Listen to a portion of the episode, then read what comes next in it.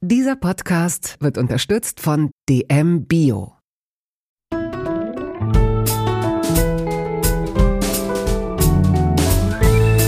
Kaugummi-Eis und Köfte, Feldsalat und Ravioli aus der Dose. Der Volksmund sagt, du bist, was du isst. In Toast Hawaii stelle ich meinen Gästen viele Fragen, die sich nur ums Essen drehen. Fast nur.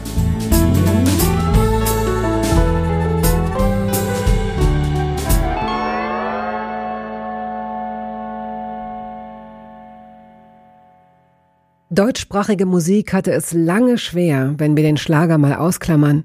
Davon unbenommen hat sich seit der neuen deutschen Welle irre viel getan. Tolle Bands und Interpretinnen sind aufgetaucht, haben sich etabliert und neue kamen und kommen hinzu.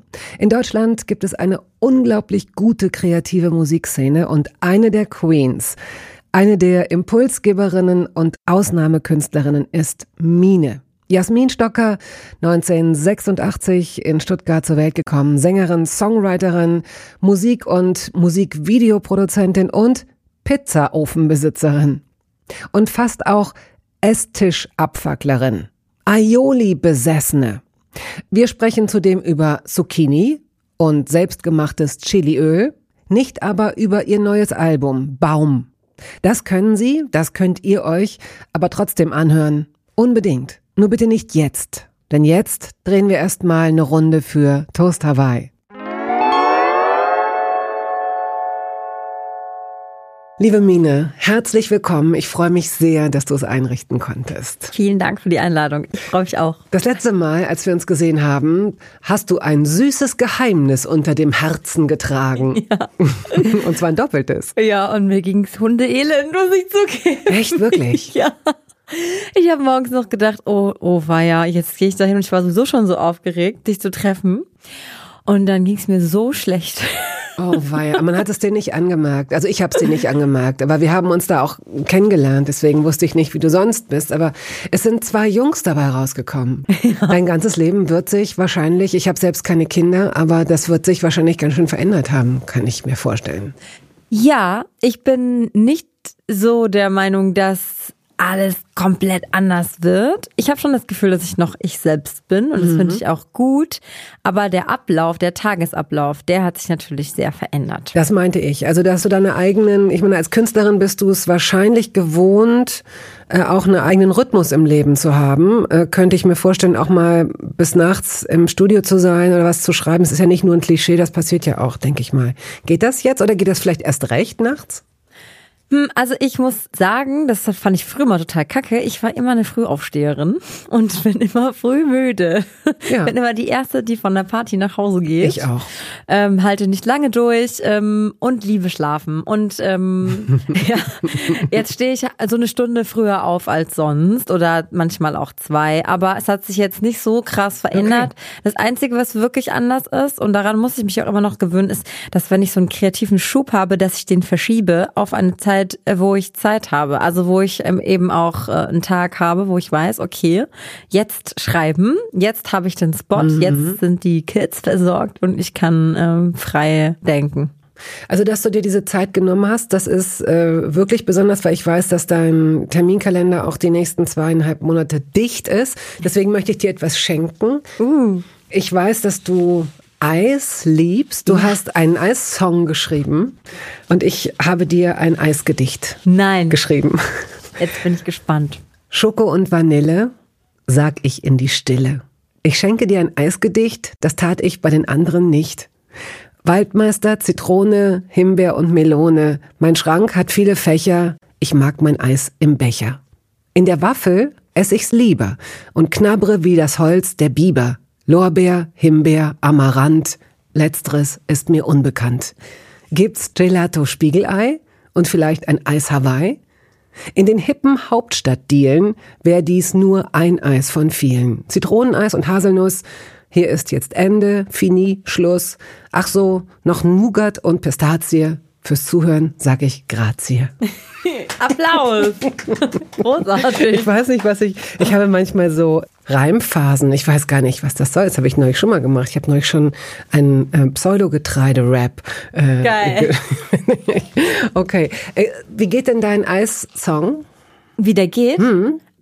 Ähm, steig auf meinen Elektrochopper, mach dich für Pistazie locker. ich muss selber lachen. Aprikot, Kokos, Haselnuss, Schoko. Ich mach gern Promo für Frozen Joghurt. Und dann mein Lieblingssatz. Was ist dein letzter Wille? Vanille. das ja auch so schön falsch ist. Das ist wunderbar, ja. Schön. Wie oft isst du Eis? Oh, gestern Abend das letzte Mal. Ich esse wirklich viel Eis. Ähm, ich habe gerade gefastet, deswegen war, ist da weniger vorgekommen. Aber im Normalfall würde ich fast behaupten, so alle zwei bis drei Tage. Okay, hast du eine, hast du eine Eisdiele bei dir in der Nähe? Ja, ich habe eine Eisdiele, die sogar liefert, was sehr, sehr gut war, ähm, als ich jetzt nicht so oft das Haus verlassen konnte. Darf ich Werbung machen? Ja, oder? Wenn ich das gerne mag. Ach klar. Eisdiele Duo in der Skalitzer Straße, die machen einfach krank gutes Eis. Was machen die denn anders als andere, außer dass sie liefern? Ähm, sie liefern und zwar, sie liefern richtig gut. Sie, es ist ein neapolitanisches, klassisches italienisches Eis, wie man es sonst eigentlich wirklich nur in Italien bekommt, habe ich das Gefühl. Und es ist sehr sahnelastig, obwohl es auch sehr, sehr gute vegane Eissorten dort gibt. Es ist einfach sehr intensiv vom Geschmack und sie verwenden nur ganz frische Zutaten. Ich finde, das schmeckt man einfach. Es ist einfach sehr gut gemacht. Was wäre dein, deine Standardbestellung? Hi, ich bin's. Ja, haben wir in der Kurzwahl schon gesehen. Hi, Mine. Schon wieder? Ja, schon wieder. Das, das normal, das alte Jahr, genau wie immer. Gut, tschüss. Also ich esse auch gerne ähm, Sachen, die ich schon nicht gegessen habe. Ich bin, ich bestelle nicht immer das Gleiche, aber ich bestelle immer im Becher. Ich mag keine Waffel. Und ähm, ich mag Milcheis viel lieber wie ähm, Sorbet-Eis oder wie Fruchteis. Also mich kriegt man immer mit den Klassikern. Schokolade, Pistazie, Vanille. Etna gibt's, das ist ganz lecker. Das ist so ein Mix aus Danach Pistazie, aus Mandel. Ja, genau. Wenn man zu viel isst, muss man brechen. ähm, ja, aber alles, was mit Milcheis zu tun hat, ja. Joghurt mag ich auch sehr gerne. Und wie viele Kugeln isst du dann? Wie viel schaffst du? Zwei. Ich, esse- ich esse jetzt nicht so viel, aber ich esse oft. Ähm, war das früher auch schon so? Hast du früher als Kind schon so gerne Eis gegessen oder ist das so eine Liebe, die sich gerade erst äh, herauskristallisiert? Nee, ich habe schon immer, immer viel Süßigkeiten gerne gegessen. Als Kind auch schon. Auch exzessiv. Ich war immer das Kind, das man mit einem Nutella-Glas und einem Esslöffel unterm Tisch gefunden hat. Und deine Eltern waren die, äh, waren die damit okay oder waren sie sauer auf dich, wenn sie das gesehen haben, dass du dir das gemobst hast? Eher zweiteres. Also zum einen, weil wir echt wenig, also wir hatten einfach nicht so viel Kohle und Nutella gab es eigentlich nur sonntags. Naja. Und, ähm, und zum anderen ähm, waren meine Eltern auch sehr streng und wir durften eigentlich immer nur entweder zehn Gummibärchen oder zwei Plätzchen Schokolade am Tag. Zehn Gummibärchen? Ja, das war aber abgezählt auch. Ja, ja. Durftet ihr euch die Farbe selbst aussuchen? Ja, das durften wir uns erst aus. Und bewirkt das, es gibt ja diese Denkmodelle, dass so eine rigide Süßigkeitenpolitik dazu führt, dass Menschen, wenn sie dann erwachsen sind, richtig reinhauen. Ja. Das war ist ich. Das, die wissenschaftliche Studie wurde an mir gemacht. Und kommt dann von selbst irgend so eine Regulierung und so ein Korrektiv oder geht es eigentlich immer so weiter etwas abgeschwächt, weil man so vernünftig ist und nicht ganz maßlos sein will? Ähm, also ich glaube, die Liebe zu Essen im Allgemeinen, ähm, die ist mir für immer geblieben. Das ist doch gut. Ja, ich habe aber äh, tatsächlich immer wieder krasse Gewichtsschwankungen gehabt, das, als ich das erste Mal ähm, Teenie geworden bin und so ein richtiges schönes Moppelchen war, was ja gar nicht schlimm ist, aber zu der Zeit, wo ich noch groß geworden bin, wurde das sehr ähm, ja kritisiert. Jetzt würde ich sagen, so ein Schwachsinn, weil ich war jetzt nie wahnsinnig, ähm, also so, dass es gesundheitsschädigend war, würde ich sagen. Aber das hat mich eher aufgehalten, weil ich so das Gefühl hatte, das ähm, wird anders von mir erwartet irgendwie. Und dann habe ich angefangen, wirklich extrem auf meine Ernährung zu achten. So, das hat sich aber in den letzten Jahren zum Glück wieder etwas gelockert. Hat dein Fasten, von dem du gerade gesprochen hast, etwas mit der Figurregulierung zu tun oder eher damit, dass du entgiftest regelmäßig? Also als ich erstmal gefastet habe, muss ich ehrlich von mir selbst zugeben, es war auch eine Gewichtssache äh, so, aber jetzt nicht mehr. Wann hast du denn das erste Mal gefastet? Ähm, das erste Mal habe ich gefastet mit so 23 oder so. Also ich habe die erste so Abnehmen-Diät oder so, habe ich so mit 15 gemacht, oder? Weißt du noch, was das war? Ähm, wie ich die Diät gemacht habe. Na, was das für eine Diät war? Hast du, hast du bestimmte Sachen gegessen oder nicht gegessen oder hast du einfach weniger gegessen? Ich habe einfach sehr viel weniger gegessen und viel Sport gemacht, ja. FDH hieß das in meiner Ja, genau, Generation. das ist die Hälfte. Naja. Meine Oma hat es immer gesagt.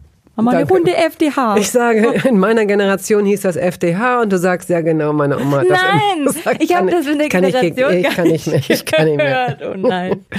Aber wenn wir jetzt schon in deiner Kindheit sind, dann können wir auch gleich äh, an den Anfang gehen, nämlich 1986 nach Stuttgart. Du bist in Remshalden, äh, genauer, wie wird das ausgesprochen, Geradstetten aufgewachsen, Baden-Württemberg ist das. Hast Geschwister wahrscheinlich, weil du vorhin wir gesagt hast. Ja, eine Schwester. Okay. Und wie war das früher, wenn ihr zusammen gegessen habt? Habt ihr als Mädchen den Tisch gedeckt oder habt ihr euch an den fertigen Tisch gesetzt? Hast du von diesem Kochprozess deiner, wie ich glaube, Mutter, hast du äh, daran irgendwie teilgehabt oder zugeguckt oder war schon alles fertig, wenn ihr gerufen wurdet? Ähm, wir wurden schon sehr früh mit in, in den Haushalt eingebunden. Das fand ich eigentlich auch sehr cool und finde ich bis jetzt auch ziemlich gut. Deswegen war ich eigentlich immer in der Küche, wenn meine Mutter das Essen zubereitet hat. Dann waren wir immer für das Tischdecken ein bisschen, aber eher für danach aufräumen zuständig. Abgewechselt haben wir uns, meine Schwester und ich. Und ähm, ich habe meiner Mutter immer, das, das weiß ich wie heute, ich habe sie gebeten, mir Matheaufgaben zu stellen, wenn sie gekocht hat. Ach, das ist ja interessant. Ich fand Mathe immer so toll. Und dann hat sie mir mal Matheaufgaben stellen müssen, die Arme. Du hast dann am Küchentisch gesessen und hast die gelöst und sie hat gekocht. Also du hast dir hast jetzt nicht dich dem Kochen gewidmet oder geguckt, was sie macht, sondern du warst mit deinem beschäftigt, aber du wolltest diesem Prozess beiwohnen. Du wolltest da sein, du hast dich da. Genau, ich habe mich immer auf die Arbeitsplatte gesetzt. Ja, das mache ich bis heute noch. Also nicht auf die deiner Mutter, aber auf man sitzt irgendwie finde ich gerne auf Arbeitsplatte in der Küche. Das finde ich schön, wenn man wenn man Besuch hat und sich dann manchmal so festquatscht und erst lehnt man. Kennst du dieses dieses Anlehnen, wenn Leute so diese automatischen Schubladen haben? Die so rauskommen? Ähm, Wenn man so an Wenn man sich, muss. ja genau, wenn man sich, wenn man sich so anlehnt und ständig kommen einem so Schubladen in den Rücken und man weiß nicht, wie man es machen soll, weil die ständig rauskommen, wie so kleine lustige, wie so eine Kunstinstallation eigentlich. Egal wie man sich lehnt, immer kommt einem irgendwas entgegen. Wie fingen denn eure Tage morgens an? Habt ihr alle gemeinsam gefrühstückt? Ja, wir haben immer zusammen gegessen, die ganze Familie, immer morgens und abends. Ähm, mittags war mein Vater nicht zu Hause, weil er in der Arbeit war. Und wir haben sehr früh gefrühstückt und auch sehr früh Abend gegessen. Also bei uns gab es oft um halb fünf, fünf, spätestens halb sechs eigentlich Abendessen. Und habt ihr das in der Küche zu euch genommen oder habt ihr so eine, ein Esszimmer gehabt? Wo habt ihr gegessen? Wir hatten ein Esszimmer mit einem runden Holztisch, den ich auch mal angefackelt habe. Das musst du natürlich erzählen. Ich habe einfach mal, glaube ich, eine Kerze brennen lassen, als ich ein Kind war aus Versehen. Und dann ist der, hat der Tisch Feuer gefangen. Aber zum Glück kam meine Mutter nach früh genug nach Hause und hat gelöscht. War das so ein Tisch, den man unendlich ausziehen konnte? Oder war der so oval und, oder rund? Er war rund und man konnte ihn ausziehen, dann war er oval. Und dann saßen manchmal, habt ihr manchmal große Gesellschaften gehabt oder kam das vielleicht so Weihnachten vor? Oder wann, wann wurde dieser Tisch so richtig lang gemacht? Ja, immer an den Feiertagen. Wir, ähm, also ich bin so groß geworden, dass Familie super wichtig ist auch. Und ähm, wir hatten immer zum Geburtstag und zu Weihnachten war immer Familienbesuch da und dann wurde auch immer groß aufgetischt. Mein Vater ist eh ein sehr, sehr geselliger Mensch, auch heute noch. Der lädt einmal im Monat mindestens die ganze Nachbarschaft zum Essen ein. Das ist total toll. Ja, der hat so einen Pizzaofen auch oder im Winter macht er Glühweinfeste draußen und äh, ist immer der ganze Garten voll. Das ist doch total nett. Oder, oder nervt es? Wahrscheinlich nervt es deine Mutter, wenn sie dann irgendwie in Ruhe mal mit ihm ins Theater gehen will oder ins Kino. Jetzt sind schon wieder die ganzen Nachbarn hier und essen und essen alles, was wir haben. Mittags habt ihr dann zu dritt gegessen, deine Schwester und du und deine Mutter. Und abends gab es dann wieder die, die Familie. Ja. Okay. Was war denn so ein typisches Essen deiner Kindheit? Also, woran ich als erstes denken muss, Bocciare. Das ist so ein Gericht, wo in der Mitte ein großer Topf mit Tomatensauce steht und jeder kriegt Brot und tunkt es ein. Und dann gab's oft ähm, Gemüse tatsächlich. Also mediterran wurde viel gekocht, aber mein Vater kommt aus dem Norden Italiens. Aha, okay. Also so Ja. daher wahrscheinlich auch dieses, wie hieß es gerade? Bocciare. Bocciare? Ja. Ist das ein, ein typisches Essen? Mm, ich weiß nicht so richtig, ob das jetzt, also wo in Italien das gegessen wird, aber es ist definitiv ein italienisches mhm. Gericht. Also ein sehr einfaches ähm, Gericht, aber auch so für Reste. Also wir haben viel Pasta auch gegessen und so. Und deutsche Sachen waren so Kartoffelpuffer, Milchreis, Pfannkuchen. Sowas. Hat denn deine Mutter, ähm, das ist manchmal so äh, gewesen, das habe ich durch, durch Gespräche hier gelernt, wenn, gerade wenn der, der Vater oder der Mann aus einem anderen Land oder Kulturkreis äh, kommt oder kam, dass die Frauen, die meistens fürs Kochen zuständig waren, sich äh, da schon nachgerichtet haben, meistens auch sehr gerne. Also, dass das nicht unbedingt eine Bürde war, sondern eher so ein Zugewinn, jetzt dieser, sich dieser anderen Küche anzunehmen. Weißt du, ob das bei deiner Mutter auch so war, dass die ihm zuliebe besonders italienisch äh, kochen wollte? Mm, ich glaube schon auch so ein bisschen, wobei meine Mutter auch sehr Italien interessiert war. Die hat auch einen Italienischkurs gemacht und so und sie hatte eine richtig krasse Vollkornphase, wie alle in den 90ern gefühlt. und ähm, hat äh, halt oft aus Kochbüchern Sachen genommen und sie dann mit Vollkorn nachgekocht. Und das waren oft eben so auch so italienische Kochbücher. Also meine erste Erfahrung mit äh, Vollkornnudeln war eher so nicht so, so, ja. Sie waren so ein bisschen, sie, meine Mutter hat immer gesagt, man, das isst man so mit langen Zähnen. Und das stimmt. Ich weiß, was sie meinen. Es ist so dieses, ja, nicht so, Pasta ist einfach diese richtige Hartweizenpasta. Hm. Ja. Wobei sich da wahrscheinlich auch die Produkte verbessert oder verändert haben. Ich weiß es nicht, wobei Dinkel ist Dinkel, Hartweizen ist Hartweizen. Ich weiß nicht, was man da, möglicherweise gibt es da inzwischen die Dinkelnudeln inzwischen, wenn ich mir die so untermische. Machst Merkt du das manchmal? Dinkelnudeln untermischen, heimlich? Naja, wenn ich das so teile. Ich versuche mir dann selbst zu verkaufen, dass es etwas gesünder ist, weil ich dann ein Drittel oder die Hälfte Dinkelnudeln nehme, Vollkornnudeln und die andere Hälfte diese normale Pasta. Ich bin dann eher so ein ganz oder gar nicht typisch. Das ist für mich wie Diäteis essen. Also das macht keinen Sinn. Entweder esse ich Nudeln und dann esse ich auch Nudeln mit allem, was dazugehört. Und dann esse ich lieber einmal weniger Nudeln. Aber wenn ich dann Nudeln esse, will ich auch das volle Nudelerlebnis haben. Okay, ja. Und Wobei, was ich ganz geil finde, sind diese Kichererbsennudeln mhm. oder Erbsennudeln mhm. ähm, im richtigen Rezept. Also das geht zum Beispiel für mich nicht mit so einer klassischen Tomatensauce, aber mit so einer veganen Bollo oder so, da ist das ganz geil, wenn das so richtig bissfest ist. Da schmeckt das ganz gut. Mhm, okay. Und wie oft machst du das? Wie oft machst du so Alternativnudeln? Die gibt es ja auch aus, äh, also Kichererbsen, dann gibt es sie auch aus Erbsen, dann gibt es sie aus ähm, Mais. Mais, genau. Es gibt äh, relativ viele Varianten inzwischen. Ich mache, wenn ich Pasta mache, tatsächlich meistens Alternativpasta. Aber aus geschmacklichen Gründen auch. Weil ich das gut, ich mag aber eh so gern neu kombinieren. Also ich koche, wenn ich koche, dann koche ich eigentlich ähm, nie so ein Rezept eins zu eins, sondern ich äh, gucke immer, was mir gefällt aus dem Rezept und dann mache ich aber das, was mir auch gefällt, rein. Und sagen dir ähm, Leute, die dich kennen und wissen, dass sie dich nicht verletzen, boah, das war echt ganz schön scharf oder so? Bist du jemand, der, der gerne scharf kocht? Ja, aber gemäßigt. Also jetzt nicht ähm, wie Papayasalat oder so. Mhm. Also schon so, dass man das noch ähm, essen kann. Ich mache aber auch, dadurch, dass ich eben so einfach eine Schütterin bin, ich schütte einfach Dinge rein und guck, was passiert. Manchmal ist es dann auch nicht so geil, aber das merke ich dann selbst. Wie muss ich mir dich denn vor deinem Herd vorstellen? Ist das so ein vier, ist das, ist das ein Gasherd oder ein Elektroherd? Ein Elektroherd, ja. Mit vier Platten? Ja. Und vor dir ist so ein kleines Holzregal mit den Gewürzen oder, oder wo stehen die Gewürze? Auf der rechten Seite. Leider ist unsere Küche richtig kacke, muss ich leider wirklich sagen. Wir haben die nicht selber ausgesucht.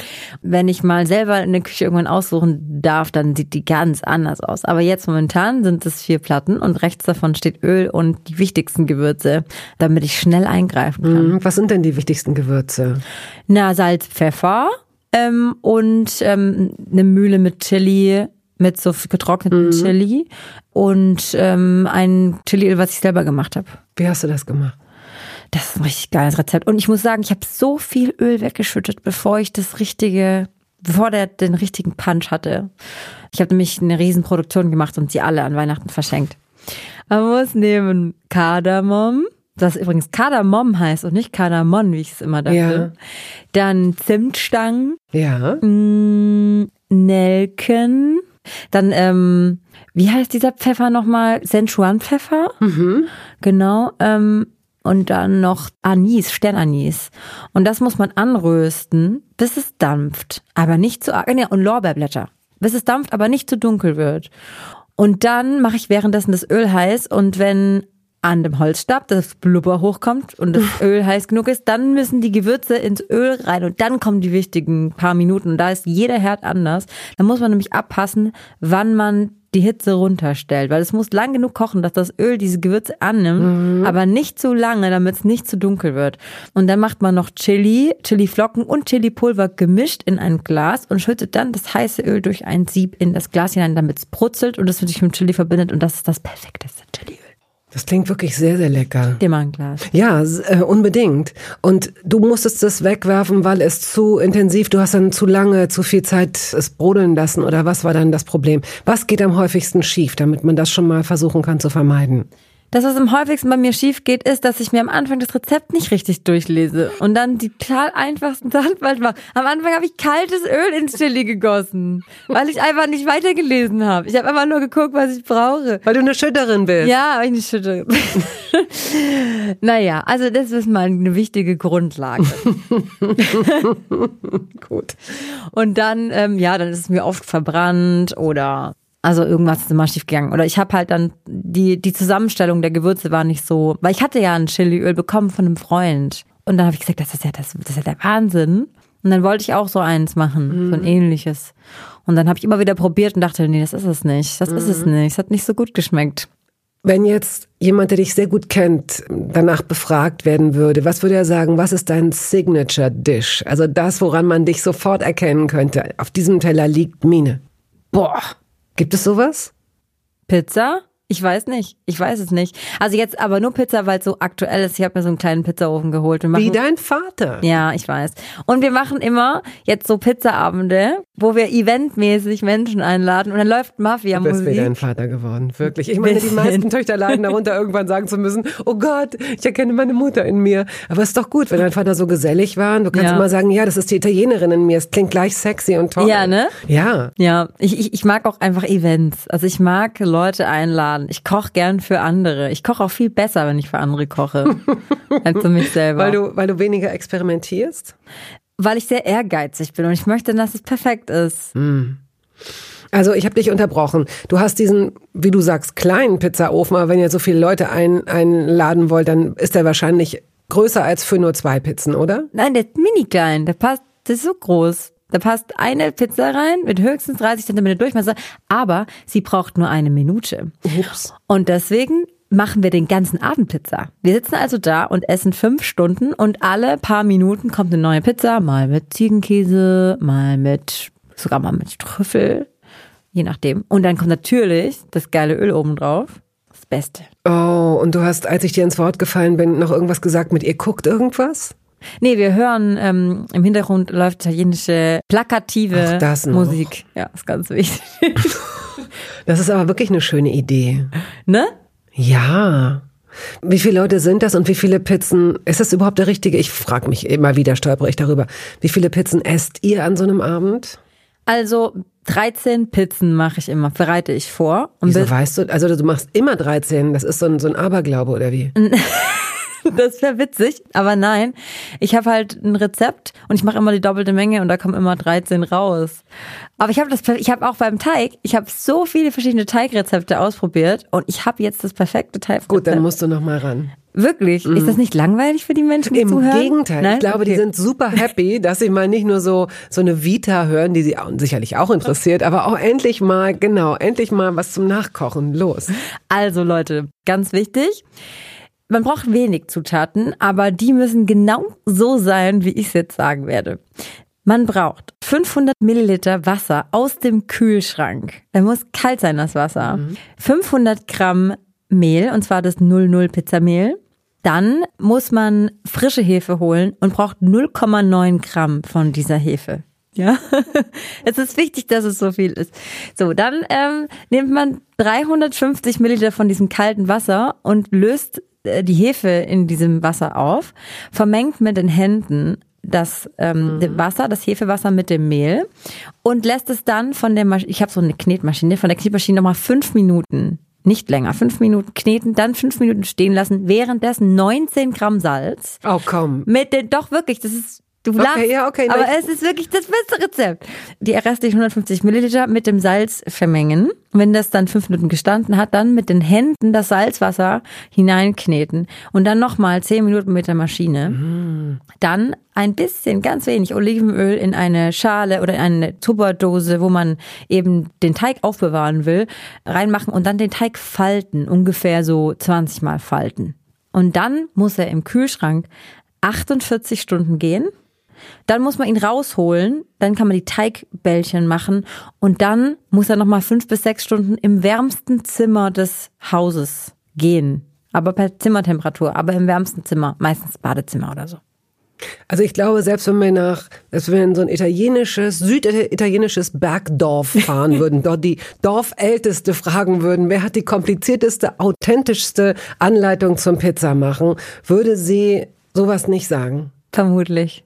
Wow. Wirklich, ich ziehe meinen Hut. Das ist, und dass du das auch alles so runterratterst, du hast ja nicht mal, du hast es schon ein paar Mal gemacht, das ist dir in Fleisch und Blut übergegangen, man merkt es, du kannst das einfach so aus deiner Menge zitieren, 19 Gramm Salz, 0,9 Gramm Hefe. Ja, mein, der Teig geht ja gerade auch im Kühlschrank. Ich habe es erst vor zwei Tagen gemacht oder vor, vor einem Tag. Toll. Mm, Du hast eine Knetmaschine, du hast Hände, du hast das Gewürzregal. Gibt es eine Anschaffung in eurer Küche, die komplett überflüssig ist oder war? Die überflüssigste Anschaffung der Welt. Ich habe ja eh nicht so viele Sachen, deswegen mm, Hast du mal ganz radikal ausgemistet oder was? Ja. mache ich ständig. Ich bin niemand, der an Sachen hängt. Ich mag gern wenig Sachen haben. Deswegen habe ich nur das, was ich brauche. Ich mag nämlich auch dann Platz zu haben. Also ich glaube tatsächlich, ich habe nichts, was ich nicht benutze. Gut. Werbung. Wenn ich mit einem leichten Hungergefühl einen Film schaue oder diese kleinen verführerischen Food-Clips auf Social Media sehe, bin ich manchmal wie im Rausch. Ich muss diese Sachen dann nachessen. Gut, wenn die Person auf dem Monitor oder auf der Leinwand dann in einen knusprig gebackenen Brokkoli beißt oder irgendwas mit Süßkartoffeln zubereitet.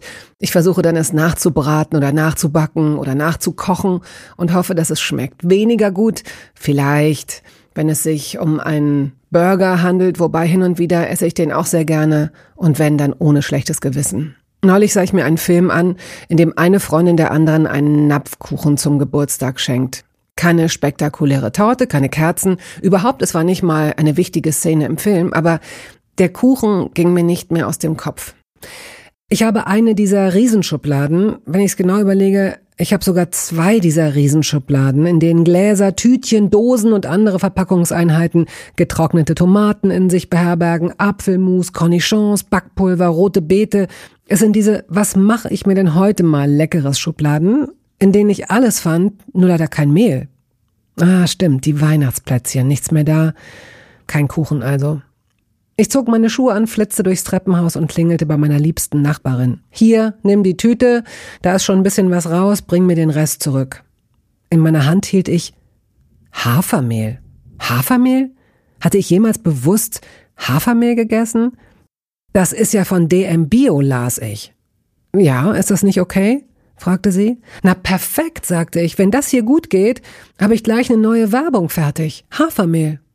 Konnte man damit überhaupt backen? Glutenfrei stand auf der Verpackung und Vollkornhafer und nussiger Geschmack. Klang vielversprechend. Ein bisschen zögerte ich noch, scrollte runter zu den Bewertungen und wusste schnell, damit kann man offenbar tippitoppi backen. Endlich habe ich es gefunden, schreibt jemand. Für die glutenfreie Ernährung eine super Alternative. Eine andere Person schrieb, endlich schmeckt der glutenfreie Apfelkuchen wieder, als ob er mit normalem Mehl gemacht wäre. Okay, jetzt hatte ich keine Zweifel mehr. Und ich kann nur sagen, es stimmt alles.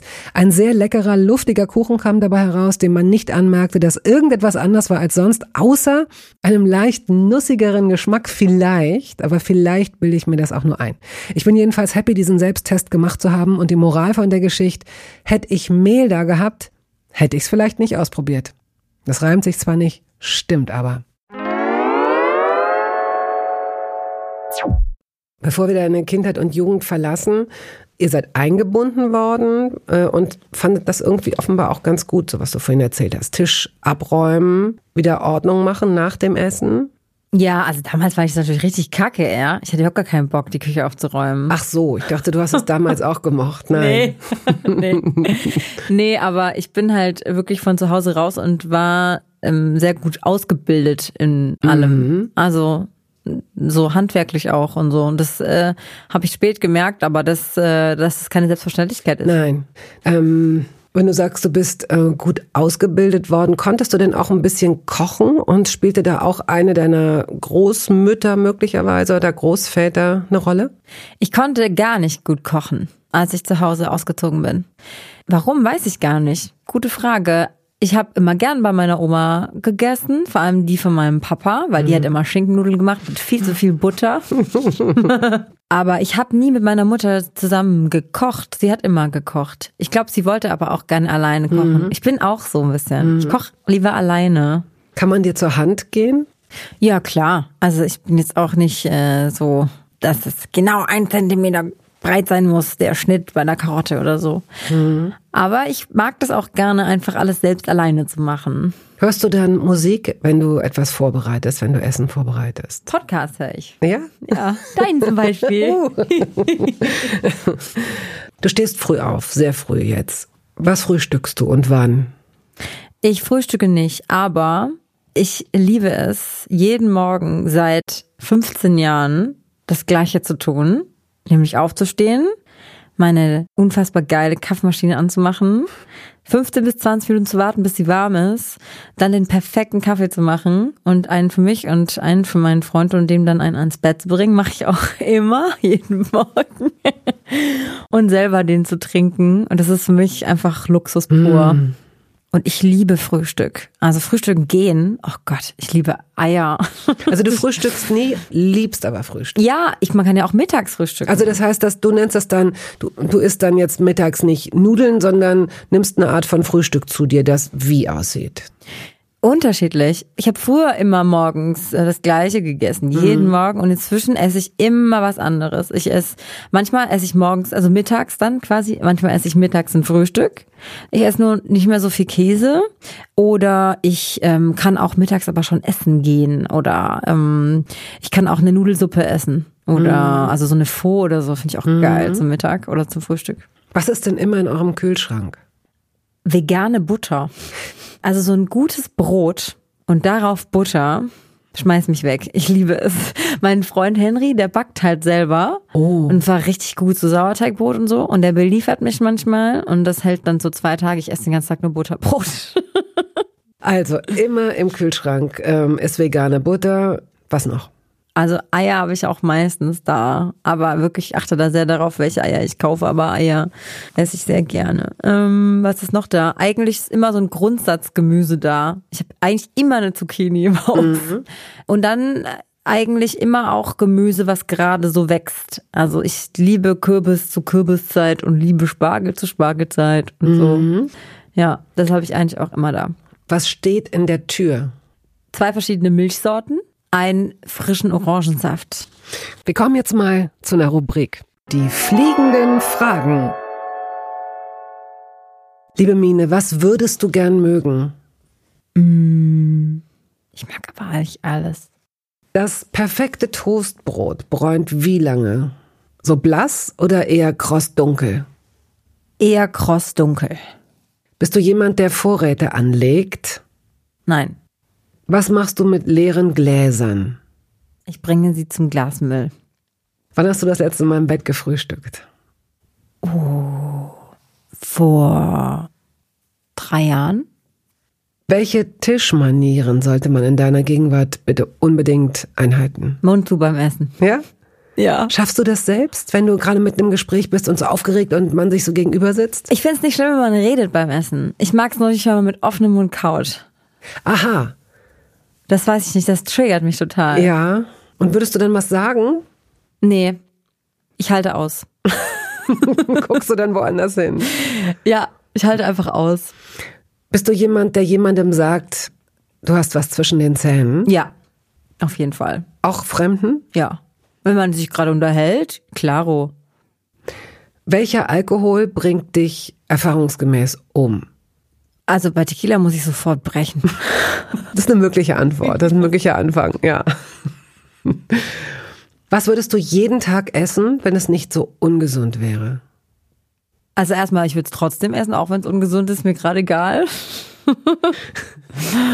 Und ähm, was esse ich sowieso jeden Tag? Ja, äh, boah ja, Lindor. Mm, oh ja. Sehr geil. Da darf man aber, wenn wir wirklich wenig essen, weil wir sehr schnell Ist schlecht. ja sehr butterig, ne? Ja, das genau. ist so. Und äh, sprechen wir von der klassischen Schokolade oder sprechen wir von den Kugeln? Kugeln. Und welche Farbe da? Ich bin flexibel, aber ich finde alles, was mit Nougat zu tun hat, extrem geil. Oh, total. Es gab diese Lindor-Kugeln eine, eine Weile mit Pfefferminz. Magst du? Nee, nicht so, da sehe ich schon. Da verzieht sich dein Gesicht ein bisschen. Ja, früher habe ich mich mal über Essen von After Eight und ich weiß, dass das nix eigentlich mit richtig guter Schokolade zu tun hat. Oh Gott, was muss das denn für ein schöner Abend oder Tag gewesen sein?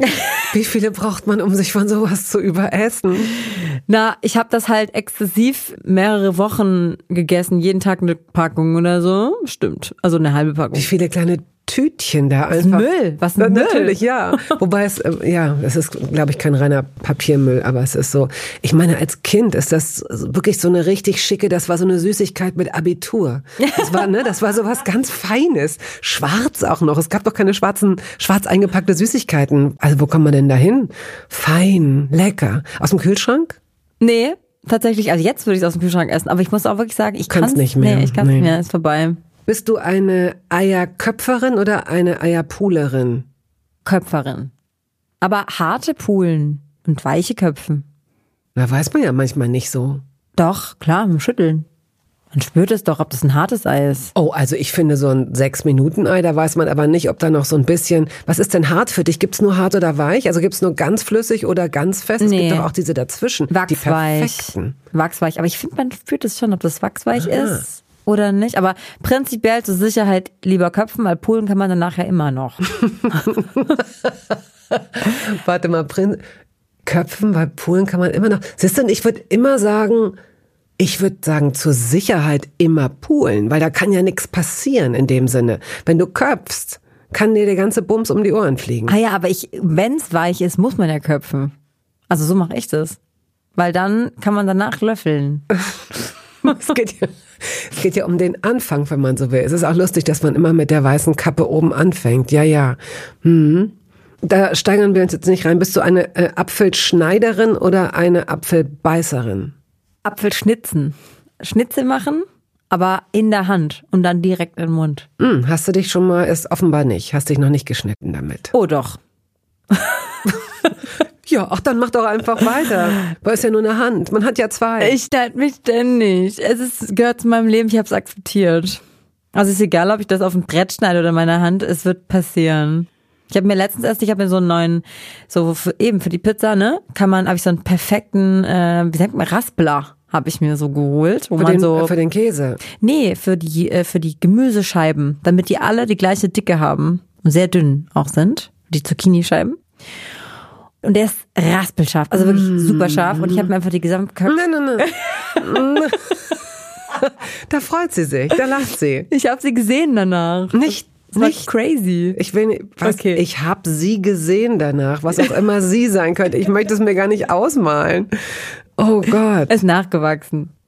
Ähm, hast du so ein altes Lieblingsmesser, das du am allerliebsten zur Hand nimmst? Ich habe Lieblingsmesser. So alt sind die nicht, aber so zwölf Jahre. Das ist alt, ist schon alt, Ja, oder? ich finde ja. schon. Ja. Und was macht die zu deinen Lieblingsmessern? Sehen die, haben, sind die dir geschenkt worden oder hast du die auf dem Flohmarkt gekauft oder sind die einfach nur besonders scharf und gut? Ja, die sind eher, die sind besonders scharf und gut, lassen sich gut nachwetzen. Ähm, äh, die habe ich aus so einem asiatischen Supermarkt. Die sind recht groß, also nicht klein. Das ist schon mit einer großen Mit einem. Holzgriff? Ja. Und wetzt du die selbst nach oder ja? Hast du so einen Topf, in dem so Sachen stehen, die du brauchst, wie zum Beispiel ein Pfannenwender und ein Kochlöffel, so diese ganz langen Sachen, hast du die in so einem stehenden Gefäß oder hast du die in einer Schublade? Schublade. Wenn ich jetzt sage, ich habe es geahnt, liegt es nur daran, dass du das Wort perfekt hin und wieder benutzt. Und ich habe das Gefühl, dass du in deiner Küche klare, nicht, dass du es nicht zu rumpelig haben willst. Ähm, ja, aber ich bin leider ein Chaot gleichzeitig. Ich liebe Tabellen, damit ich über mein eigenes Chaos Herr, Frau bin. Aber ich bin eigentlich leider auch sehr chaotisch. Was steht in diesen Tabellen? Oh, ich habe alles Tabellen. Das finde ich aber sehr strukturiert. Das hat ja so gar nichts Chaotisches. In welchen Momenten bist du denn chaotisch? Ähm, in meinem Kopf ist total Chaos. Also ich vergesse viel, ähm, deswegen brauche ich eben Struktur, weil ich sonst mein Leben, glaube ich, nicht auf die Reihe bekommen würde. Mhm. Da hast du ja schon leider mitbekommen müssen mit dem Termin heute. Ja, aber es hat ja trotzdem noch funktioniert.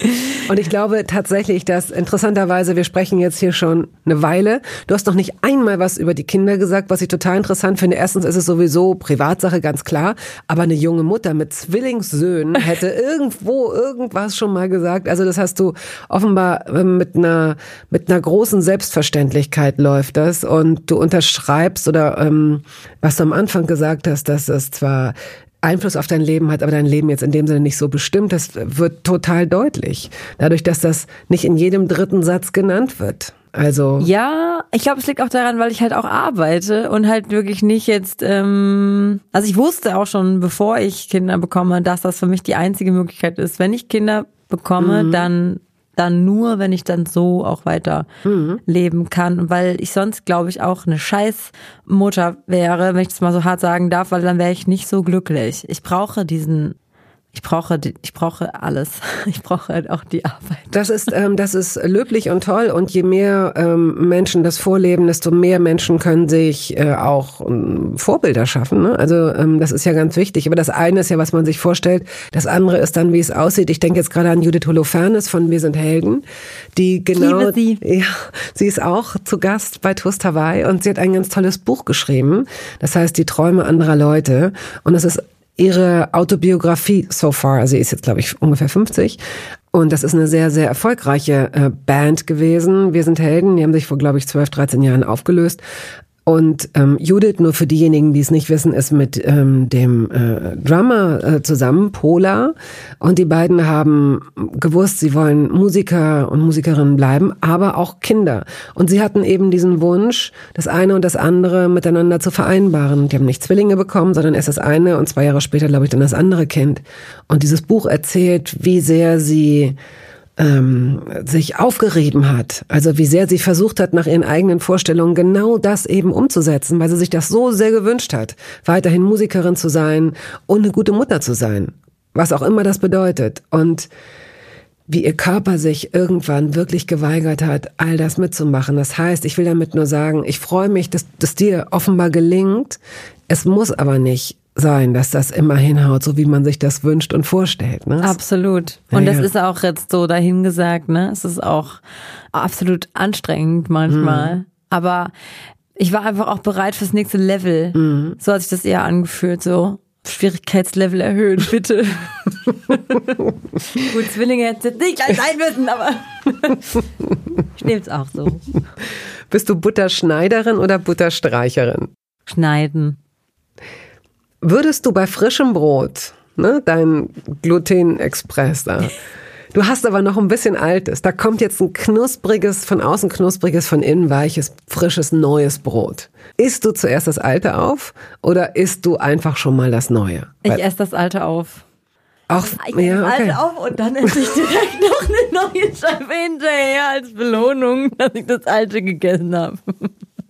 Gibt es ein Lebensmittel, das dir einfällt, das überschätzt wird in deinen Augen? Lasagne wird überschätzt.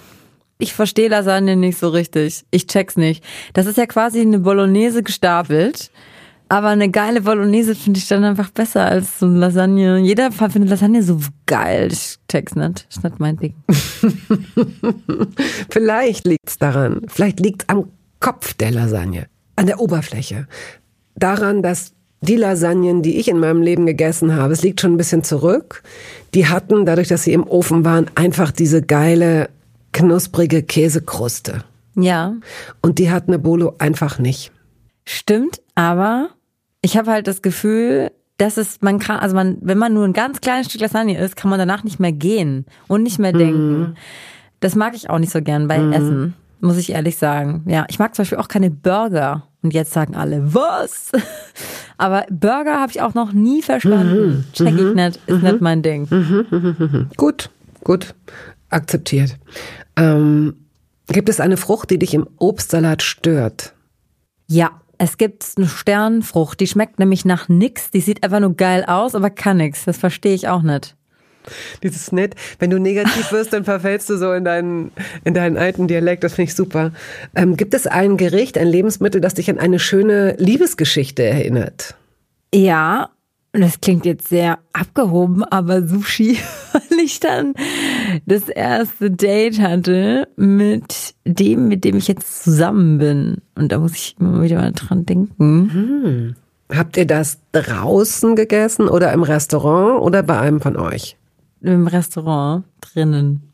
Und es war gar kein gutes Restaurant. Aber irgendwie war es voll schön. Ja. Und einer von euch hatte eine Fischvergiftung und der andere hat die ganze Nacht neben ihm gesessen und die Haare nach hinten gehalten. Und seitdem seid ihr zusammen. Genau. Ist doch super, läuft. Was hast du für Geschirr? Gemischtes Geschirr hatte ich immer. Ich hatte eine ganz große Schwäche für Einzelstücke. Bis vor einem halben Jahr, da bin ich dann erwachsen geworden und hab, haben wir mal ein Set gekauft.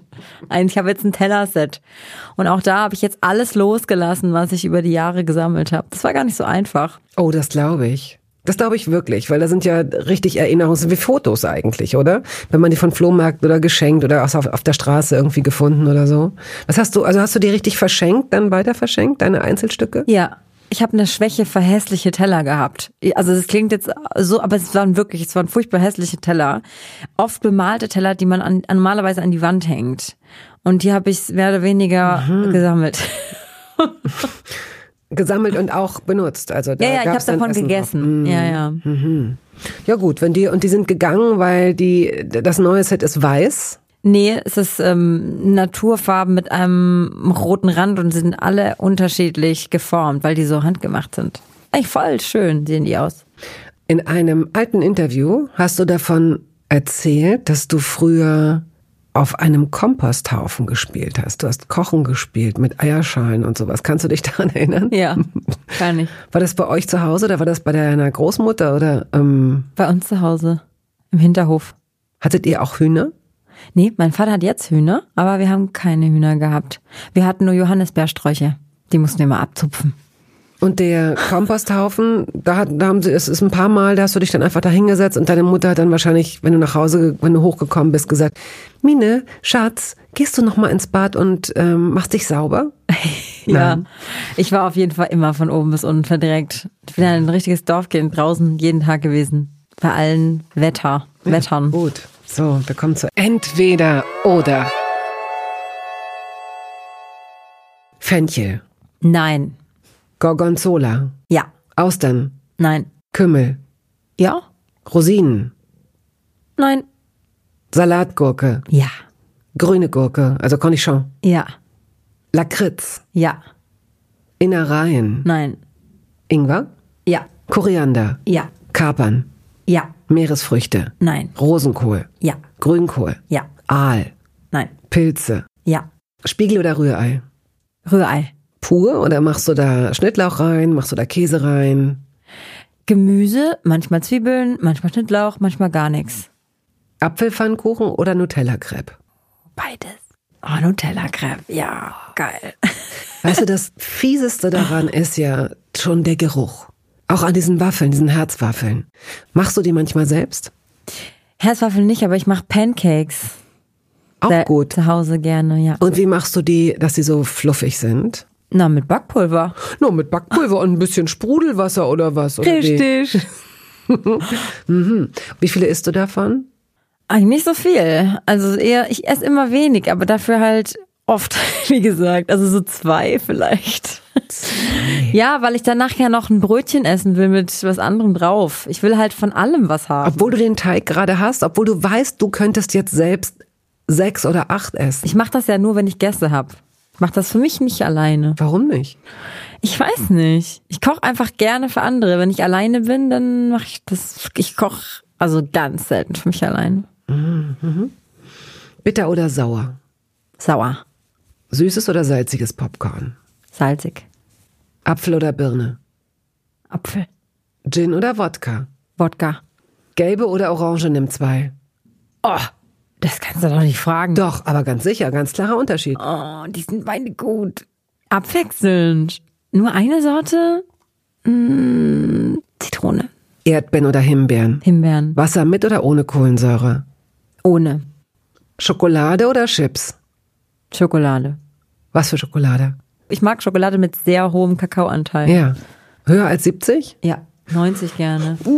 Ja. Oh, wow. Ja, fortgeschritten. Mhm. ähm, Falafel oder Burger? Du magst keinen Burger, also Falafel. Falafel. Hotdog oder Döner? Döner. Döner oder Falafel? Falafel. Feldsalat oder Rucola? Oh, beides geil, aber Rucola besser. Reis oder Nudeln? Reis. Reis oder Kartoffeln? Reis. Nudeln oder Kartoffeln? Kartoffeln. Okay, du bist durch. Ah, Gott sei Dank. Trägst du eine Schürze zum Kochen? Nee, aber sollte ich, weil danach muss ich mich immer umziehen. Okay, jetzt noch, welche Tabellen gibt es, die was mit Essen oder Kochen zu tun haben? Na, Rezepte, die man selbst äh, herausfindet, sich aufzuschreiben, die mache ich immer tabellarisch. Ja, das ist wahrscheinlich ganz klug. Und worauf schreibst du Einkaufszettel? Unromantisch ins Handy. Ja, okay. Ja, Diktierst du die oder tippst du die in Notizen? ich diktiere. Ich diktiere. ich diktiere. Gut. Ähm, jetzt ist dieses, dieses Treffen schon äh, zu Ende und wir ähm, haben noch die Möglichkeit, einen Schnaps zu trinken oder ein Espresso, ein Kaffee, eine Käseplatte, ein Dessert. Wie würdest du, wie würdest du ein Essen, ein gutes Essen beenden? Und zum Schluss das Dessert. Immer anders, immer nach Laune. Jetzt gerade ist mir nach Schnaps. Aber eigentlich, äh, also ich mache das wirklich immer unterschiedlich. Birnen, äh, ich, es, es kommt drauf an. Also neulich, was habe ich denn neulich Tolles gegessen? Oh ja, neulich war ich zum Essen, wurde ich zum Essen eingeladen und wusste nicht, dass es ein Geburtstagsessen ist, weil die, weil ich diese Frau gar nicht so gut kenne. Und es war ein hervorragendes Restaurant und sie hat dann so äh, verschiedene Nachspeisen kommen lassen. Und das war ein in knusprigem Teig eingebackenes Nougat-Schokoladeneis. Ja, ja. Oh Gott, das ist so, das ist wie Pornografie. Ja. Das ist wie Pornografie. Und wahrscheinlich könnte ich, das wäre der perfekte Mord. Man könnte mich in einen Raum sperren und durch so eine kleine Luke immer was nach, immer wieder so eine neue Kugel von diesem riesen gebackenen Teig Eis nachschieben und ich würde es immer essen. Und irgendwann nach dem 16. würde mein Körper wahrscheinlich kollabieren und nach dem 18. wäre Stille im Raum. Ich weiß nicht, ist es, ich, Eine ich, furchtbar traurige Geschichte. aber es ist ja auch das Ende der Episode. Und dann war sie tot. Das war's. Macht's gut. Naja, eigentlich wäre es eine tolle Art zu sterben. Aber ich meine, hey, wir müssen alle sterben. Wir vergegenwärtigen uns nicht, dass wir alle durch Sex zur Welt kommen, finde ich. Das ist auch lustig. Stimmt. Ne? Und wir vergegenwärtigen uns auch nicht, dass es jederzeit vorbeigehen kann. Was ja auch irgendwie ganz sympathisch ist. Also wir bleiben noch eine Weile, du und ich. Ja. Und ähm, Deal. ich muss auf jeden Fall dieses Chiliöl von dir noch zugeschickt Ja. bekommen und mich so sehr mit dir anfreunden, dass ich irgendwann in diesen Pizza-Verteiler wenigstens einmal komme, danach auch nie wieder eingeladen werde. Einmal muss ich es probieren. Du wirst auf jeden Fall eine Einladung bald in deinem Briefkasten haben. sehr, sehr schön. Das freut mich. Also schön, dass du da warst, Mine. Danke für die Einladung. Es hat viel Spaß gemacht. Und jetzt habe ich Hunger. Ja, es geht aber allen so.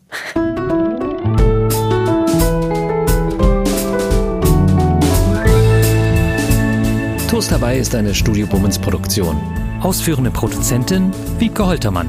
Ton und Schnitt Henk Heuer. Musik Jakob Ilja. Neue Folgen hören Sie jeden Samstagmorgen. Überall da, wo es Podcasts gibt.